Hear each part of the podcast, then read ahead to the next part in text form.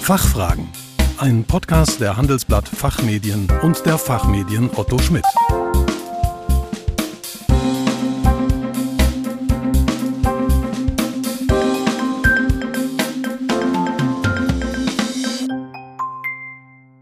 Herzlich willkommen zum Expertentalk der Fachfragen. Mein Name ist Kerstin Pferdmenges. Unser Thema heute, wie sollten Unternehmen Trennungsmanagement betreiben?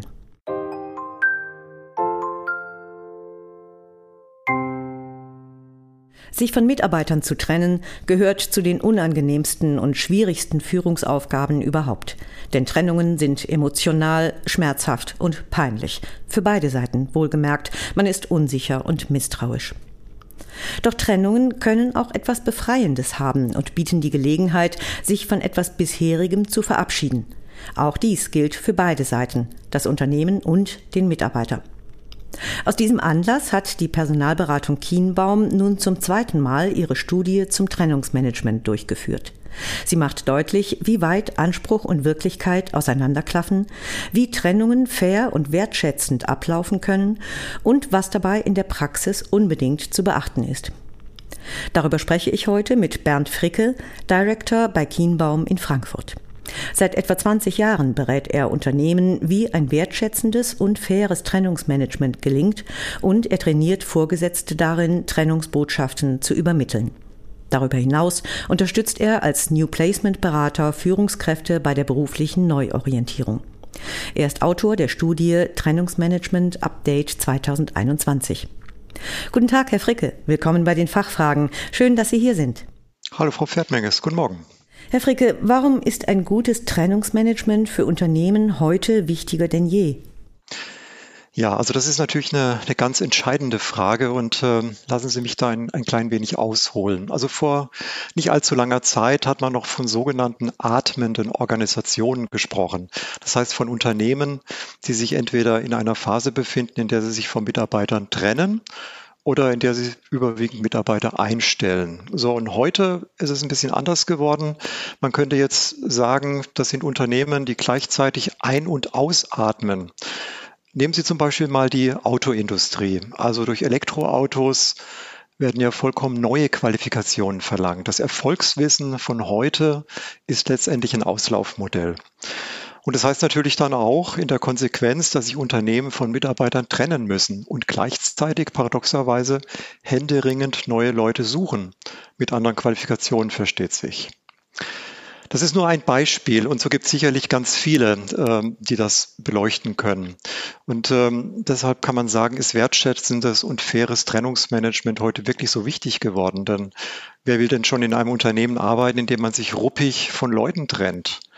Das würde sich ja dann auswirken letztendlich auf die Stimmung, die Motivation, auf die Produktivität und letztendlich auch auf den Erfolg des ganzen Unternehmens. Im schlimmsten Fall kann es sogar sein, dass Kunden, Lieferanten oder zukünftige Mitarbeiter, die man ja gerade so händeringend sucht, mit allergrößten Mühen zu rekrutieren versucht, äh, letztendlich, letztendlich davon mit, etwas mitbekommen. Und ähm, am Ende des Tages ist es ja so, dass das Employer Branding, kann man sagen, durchaus in Mitleidenschaft gezogen wird. Und das fällt dann letztendlich auch auf die verantwortlichen Führungskräfte zurück. Es gibt aber auch noch einen weiteren Grund, ähm, der das Trennungsmanagement so wichtig mache und ich denke, macht. Ich denke mal, das ist auch sehr klar und hier nochmal deutlich hervorzuheben, äh, wie das in der Praxis abläuft. Warum ist professionelles Trennungsmanagement heute so wichtig? Wir haben in unserer aktuellen Trennungsstudie ähm, verschiedene Fragen gestellt und da gibt es eine Aussage, die lautet, Führungskräfte, von denen wir uns trennen, können zukünftige Kunden unseres Unternehmens sein. Und ähm, da haben circa 60 Prozent der Befragten zugestimmt. Äh, ist natürlich klar und es liegt auf der Hand, dass eine Führungskraft, die sich bei der Trennung irgendwo ungerecht behandelt gefühlt hat, seinen ehemaligen Arbeitgeber logischerweise nicht als Lieferanten weiterempfiehlt. Das ist ein Aspekt, der also nicht zu unterschätzen ist. Darüber hinaus ähm, kann ich sagen, aus der Studie gibt es eine andere Aussage, die mindestens genauso spannend ist. Führungskräfte, von denen wir uns trennen, können in einigen Jahren interessante Kandidaten sein, die wir wieder einstellen. Das klingt ja erstmal paradox. Aber dem haben immerhin ein Drittel der Befragten zugestimmt. Und es stimmt also schon, dass man sich mindestens zweimal im Leben trifft. Und Unternehmen, wie man so schön sagt, letztendlich bei Trennungen ihr wahres Gesicht zeigen. Wie geht es denn idealerweise? Was gehört zu einem guten Trennungsgespräch? Also eigentlich kann man sagen, sind zwei Faktoren entscheidend, ob ein Trennungsgespräch gelingt oder nicht. Es geht am Ende des Tages um Vorbereitung und Empathie. That's it. Ja, wenn das alles nur so einfach wäre. Aber im Ernst, zu einer guten Vorbereitung gehört schon eine ganze Menge. Da muss der Zeitpunkt stimmen, der Rahmen des Gesprächs und natürlich jedes weitere Detail. Nehmen Sie zum Beispiel mal den Zeitpunkt. Ähm, das kommt beim Betroffenen schon ziemlich schlecht rüber, wenn das Gespräch am Freitag, sagen wir mal um 18 Uhr, nach einer anstrengenden Woche stattfindet oder kurz vor dem Urlaub. Deshalb äh, empfehlen wir Anfang oder Mitte der Woche ist ein guter Zeitpunkt, vormittags zum Beispiel. Übrigens auch direkt nach dem Urlaub. Da ist ja auch die Vertretung schon geregelt, falls man den Mitarbeiter freistellt. Eine weitere Frage ist natürlich, wo das Gespräch stattfindet. So banal sie klingen mag, aber das ist schon ein ganz entscheidender Punkt und letztendlich auch, wer daran teilnimmt. Auf jeden Fall sollte der direkte Vorgesetzte die Trennungsbotschaft übermitteln. Ein Vertreter, ein Vertreter der Personalabteilung ist zunächst mal als Zeuge wichtig, aber vor allem, um das Gespräch letztendlich zu moderieren, aufzufangen und auch die nächsten Schritte zu besprechen. Was auf gar keinen Fall stattfinden sollte, ist, dass das Gespräch am Arbeitsplatz des Mitarbeiters ist. Also es ist schon am besten, einen Besprechungsraum oder das Büro des Vorgesetzten auszuwählen. Alles natürlich nicht einsehbar. Jegliche Störung ist auszuschließen. Das klingt schon alles sehr kleinlich, aber auch Taschentücher und ein Schluck, Schluck Wasser letztendlich dürfen nicht fehlen. Man weiß ja nie, wie sich das Gespräch entwickelt. Das Allerwichtigste jedoch ist das Gespräch an sich und da komme ich wieder auf die Empathie zurück in vielen Fällen, das erleben wir wirklich äh, alltäglich so in der Unternehmenspraxis, ist es ja so, dass der eigentliche Trennungsgrund sehr ins Persönliche und Ungefähre geht. Also wir hörten dann so Dinge wie, ja, er oder sie passt einfach nicht, wirkt überfordert, die Leistung stimmt nicht, eckt an und so weiter. Das darf natürlich auf gar keinen Fall Thema des Trennungsgesprächs sein. Im Kern geht es ja immer um die Position und nicht um die Person. Das ist ein ganz wichtiger Unterschied. Und alles, was irgendwo beleidigend ist, emotional und an der Selbstachtung des Betroffenen kratzt, sollte unbedingt vermieden werden. Die Position fällt schließlich weg und nicht, könnte man fast sagen, nicht die Person fällt um. Das ist wirklich entscheidend, zumal wir immer wieder erleben, dass Menschen in einem anderen Umfeld, also bei einem anderen Arbeitgeber, durchaus erfolgreich und zufrieden sein können, ohne dass sie sich jedoch in irgendeiner Weise in ihrer Persönlichkeit ändern müssen. Deshalb ist es so wichtig, dass die Trennungsbotschaft, die muss immer wohl überlegt sein. Sie muss verstanden werden. Sie muss klar sein. Sie muss überzeugt und letztendlich auch überzeugend vorgetragen werden. Das heißt, die Führungskraft, die die Botschaft übermittelt, muss auch hundertprozentig dahinter stehen. So schwer das auch fällt. Das ist wirklich eine sehr, sehr schwere Aufgabe, hinter so einer Entscheidung hundertprozentig auch zu stehen. Es gibt aber auch noch eine, eine weitere Regel, die sehr wichtig ist. Und da könnte man sagen, weniger ist mehr. Also es ist ja häufig so, wichtige Botschaften brauchen nur wenige Worte. Und so ist es letztendlich auch bei den Trennungsgesprächen. Raum zu geben für die Reaktion, Mitgefühl zeigen, übrigens nicht zu verwechseln mit Mitleid. Das sind die entscheidenden Dinge, auf die es ankommt, wie ein Trennungsgespräch wahrgenommen wird.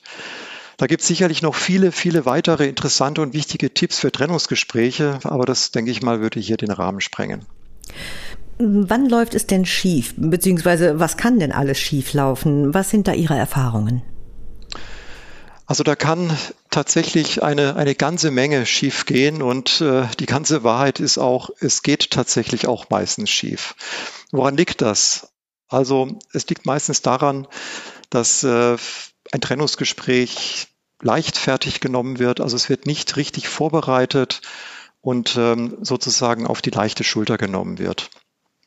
Wir haben das mal genau analysiert und im Prinzip sind es hier so zwei klassische Themen, die immer wieder vorkommen. Ähm, die Trennungsbotschaft, die mag noch so gut vorbereitet und kommuniziert sein. Entscheidend ist jedoch, was danach passiert.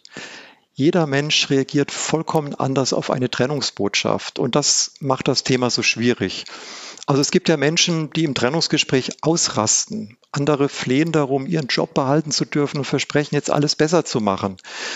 Zum Glück sind das eher Ausnahmen. Aber was kommt häufiger vor? Stellen Sie sich mal folgende Situation vor. Nehmen Sie mal an, Sie haben eine Trennungsbotschaft verkündet und der Betroffene schweigt. Erstarrt vielleicht unter Schock.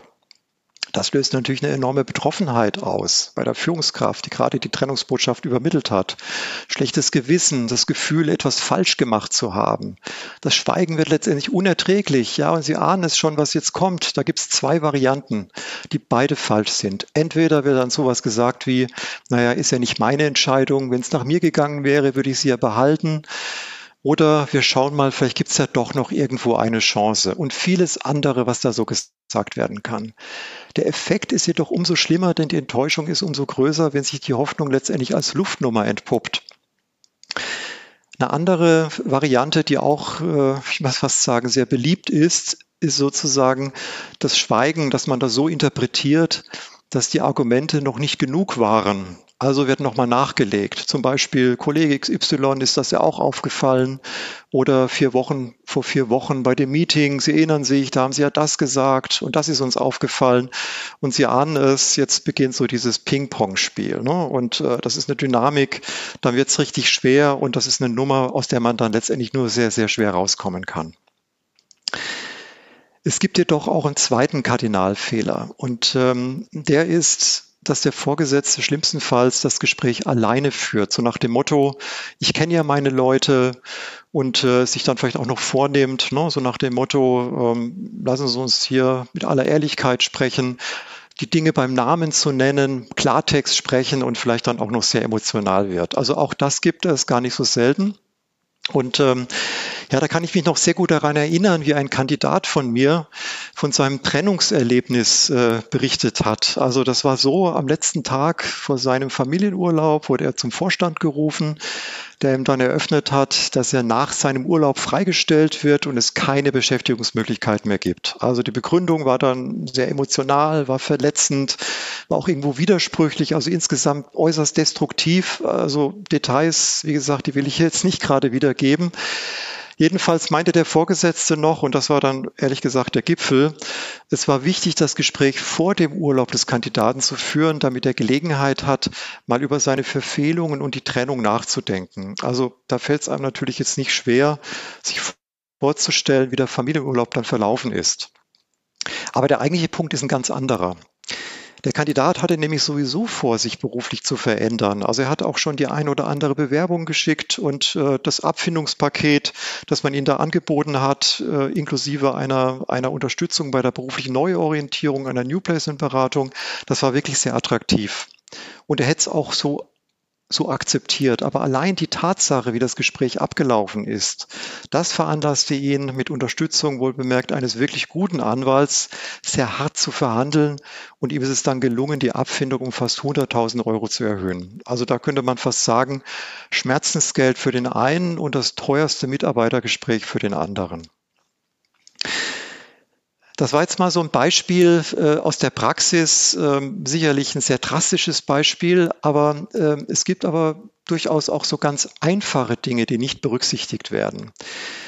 Ich empfehle zum Beispiel unbedingt zumindest mal den Entwurf eines Aufhebungsvertrages im Trennungsgespräch auszuhändigen, um eine Verbindlichkeit herzustellen und einfach um auch zu zeigen, dass es einem ernst ist mit der Trennung. Bleibt es bei rein mündlichen Bekundungen, da kann man das leicht als Warnschuss auffassen und äh, die Trennungsbotschaft kommt letztendlich nicht an. Ähm, ein weiteres Thema, ähm, ohne da jetzt so sehr ins Detail einzusteigen, ist auch so das Thema der Entscheidungsfrist. Also innerhalb welcher Zeit soll sich denn der Mitarbeiter für oder gegen einen Aufhebungsvertrag entscheiden? Also ich empfehle da immer so einen Zeitraum von etwa vier Wochen. Ist die Frist deutlich länger, kann das dann auch so aufgefasst werden, ja, dass das Unternehmen sich vielleicht noch nicht so sicher ist äh, bei der Trennung, man vielleicht die Chance hat, sich nochmal die richtig Mühe zu geben, sich richtig anzustrengen. Aber das führt dann doch letztendlich zu einer doch noch herberen Enttäuschung. Denn wir wissen ja alle, wenn eine Trennung erstmal ausgesprochen ist, dann wird sie auch umgesetzt. Und wenn die Frist dagegen zu kurz ist, dann fühlen sich die Menschen dann eher leicht über den Tisch gezogen. Ja, verstehe. Bleibt für mich aber noch die Frage, äh, interpretieren die HR oder die Führungskräfte da etwas falsch? Also wir kriegen quasi täglich von unseren Kandidatinnen und Kandidaten zu hören, was sie in Trennungsgesprächen erleben. Und ähm, das ist schon so, dass ich das dann meistens auch mit den Befürchtungen der Führungskräften, äh, die ich für Trennungsgespräche coache, dass sich das auch deckt. Also das ist die gleiche Thematik. Und ähm, was ist denn so die, die Hauptursache dafür, dass Trennungsgespräche schiefgehen? Das liegt meistens daran, dass die meisten Führungskräfte, die solche Gespräche führen, sich einfach der Tragweite einer Trennung nicht bewusst sind. Das Gespräch wird dann meistens so als lästige Pflicht aufgefasst, dass man irgendwie schnell hinter sich bringen will, so nach dem Motto aus den Augen, aus dem Sinn. Und die Überraschung ist dann groß, wenn es dann doch ganz anders abläuft.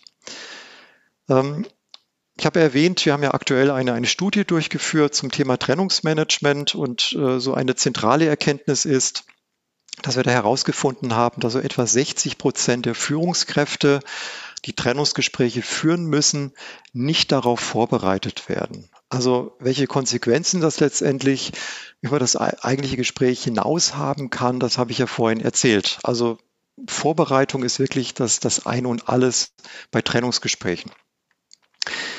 Ein weiterer Grund aber dafür, dass Trennungen schiefgehen können, liegt meistens ja nichts gegen Anwälte, ganz im Gegenteil, aber so ein bisschen an der einseitigen Fokussierung auf das Arbeitsrecht, so widersprüchlich das klingen mag.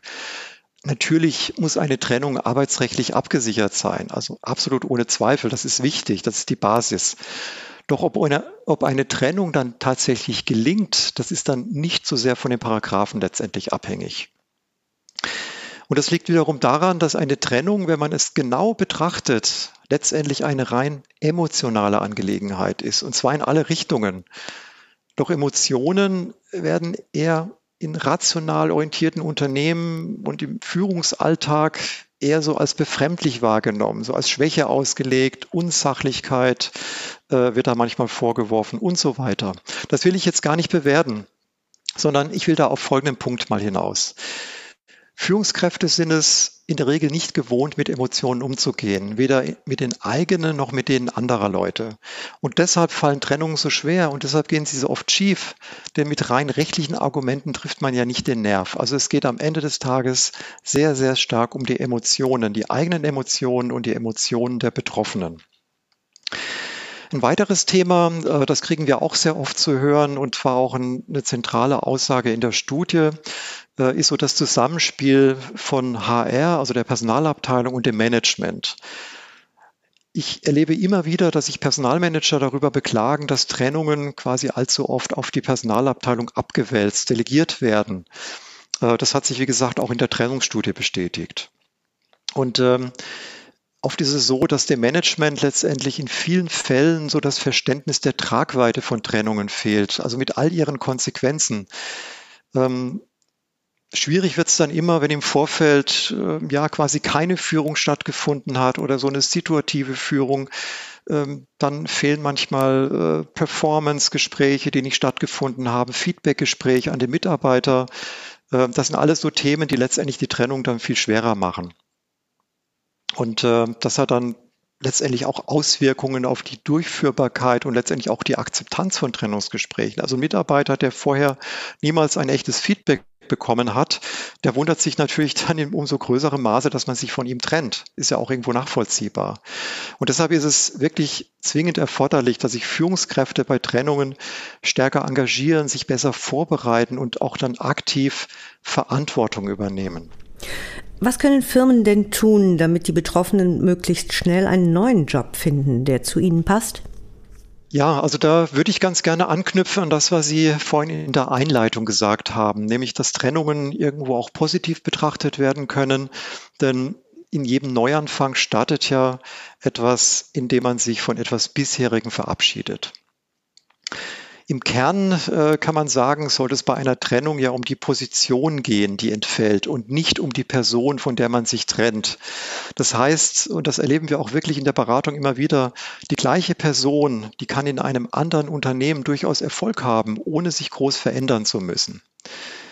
Und ähm, gut, da wir ja hier über Trennungsmanagement sprechen, das erste, das allererste und möchte auch sagen, das wichtigste letztendlich, was ein Unternehmen tun kann, dafür zu sorgen, dass sag mal, ein, ein Mitarbeiter, der von einer Trennung betroffen ist, ist, dass dieser dass derjenige erhobenen Hauptes, könnte man sagen, aus dem Raum herausgehen kann, in dem das Trennungsgespräch stattgefunden hat. Also das ist schon mal eine ganze Menge und wirklich der allererste und ich möchte mal sagen, auch sicherlich der schwierigste Schritt. Und jetzt muss man sich aber vorstellen, wenn so ein Trennungsgespräch stattgefunden hat, dann fangen manche Kandidaten einfach schon mal an, so in ihrer Not und auch wirklich nur kurz so nach der Trennung. Und bevor es wohl bemerkt zu einer Einigung, zu einem Ausscheiden gekommen ist, fangen die schon mal an, sich zu bewerben. Also oftmals blind, ja, im wahrsten Sinne des Wortes, hoffen auf Unterstützung von Freunden, von Bekannten bei der Jobsuche. Und ähm, oftmals ist der Blick verengt, äh, da ist mächtig Erfolgsdruck da. Ähm, die meisten haben dann noch nicht einen, einen wirklich aussagekräftigen Lebenslauf. Und was ist dann der Effekt? Äh, es gibt natürlich Absagen reihenweise, äh, die dann letztendlich dazu führen, dass die Angst, ja, keinen Job zu finden, sich noch erhöht. Äh, ja, man könnte fast sagen, genauso wie die jetzt nun geforderte Abfindungssumme, neben der Tatsache, dass sagen wir, diejenigen, die da äh, sagen wir, wirklich in ihrer Not ähm, und dann auch nicht meistens nicht sehr professionell äh, Unternehmen ansprechen, dass sie dann auch schon irgendwo viel verbrannte Erde hinterlassen. Und ähm, ja, was können letztendlich Firmen tun, damit genau das nicht passiert? Ähm, Im Prinzip ist es auch hier ganz einfach. Und zwar dem Mitarbeiter, von dem man sich trennt, einen Sparring-Partner zur Seite stellen. Und zwar direkt nach dem Trennungsgespräch und noch bevor es zu einer Entscheidung kommt für oder gegen den Aufhebungsvertrag. Und das muss dann auch so gesagt werden. Druck, eine gewisse Erwartungshaltung, die ja irgendwo verständlich ist, hilft da aber nicht weiter.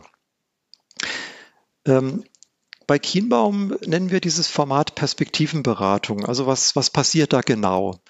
Zunächst bin ich mal als Berater so etwas wie ein Ventil. Ich höre zunächst mal zu, wie kam es zu der Trennung, wie geht es Ihnen damit, also da wird dann schon oftmals eine ganze Menge Druck und Frust abgelassen. Also im ersten Moment ist die Wahrnehmung, äh, ja, dass Trennungen meistens so aus heiterem Himmel erfolgen. Wenn man aber trotzdem dann irgendwie tiefer bohrt, ist es dann oft so, dass es schon lange vorher Signale gab, die irgendwo ja existierten, die auf eine Trennung hindeuteten, aber irgendwo verdrängt wurden. Und ich höre dann schon einiges auch so über Situationen von den Kandidaten, äh, also demotivierende Situationen. Ich höre viel über Überforderung, Führungsprobleme. Ich kann nachts nicht schlafen oder manchmal auch schlicht, ja, früher war alles besser. Und da ist dann schon in der Regel eine Menge Selbstreflexion dabei, die im Endeffekt die Trennung, ja, kann man sagen, irgendwo schon in anderes Licht rückt. Und äh, manche Kandidaten ziehen dann so den Schluss für sich, dass eigentlich die Entscheidung zu gehen auch von ihnen selbst hätte getroffen werden können. Jetzt aber der Arbeitgeber ihnen einfach zuvorgekommen ist. Das ist schon mal eine enorm wichtige Erkenntnis, äh, denn wenn man den Prozess einmal zu Ende denkt, ja, also niemand wird zu einem Vorstellungsgespräch eingeladen, weil er einen neuen Job suchen muss, sondern weil er ihn sich suchen will. Das ist ein ganz großer Unterschied. Und äh, er wird auch dann insbesondere zum Vorstellungsgespräch eingeladen, wenn er sehr genau weiß, was ihn motiviert, was ihm Spaß macht, wo er erfolgreich ist und was er richtig gut kann. Es gibt dann natürlich eine ganze Menge von, von Methoden und Tools, die wir hier einsetzen, um dann auch sagen wir, diese Selbstreflexion zu unterstützen, die, das Profil zu schärfen. Ähm, doch das jetzt hier zu beschreiben, würde wirklich den Rahmen sprengen. Äh, ich würde aber trotzdem ganz gerne noch mal ganz kurz auf das Instrument Outplacement eingehen. Bei Kinbaum sagen wir New Placement dazu, denn äh, darum geht es ja am Ende des Tages. Ähm, eine, eine Outplacement oder New Placement Beratung neben der üblichen Abfindung anzubieten, das ist schon mal ein wirklich sehr wertschätzendes Signal vom Arbeitgeber. Denn äh, ja, man könnte jetzt salopp sagen, es gilt eben nicht Scheck und weg, sondern Cash und Karriere. Also darum geht's. Und ähm, Kandidaten, die eine New Placement Beratung haben, die sprechen dann letztendlich auch deutlich positiver über ihren ehemaligen Arbeitgeber und finden da natürlich auch durch die Beratung schneller einen passenden neuen Job.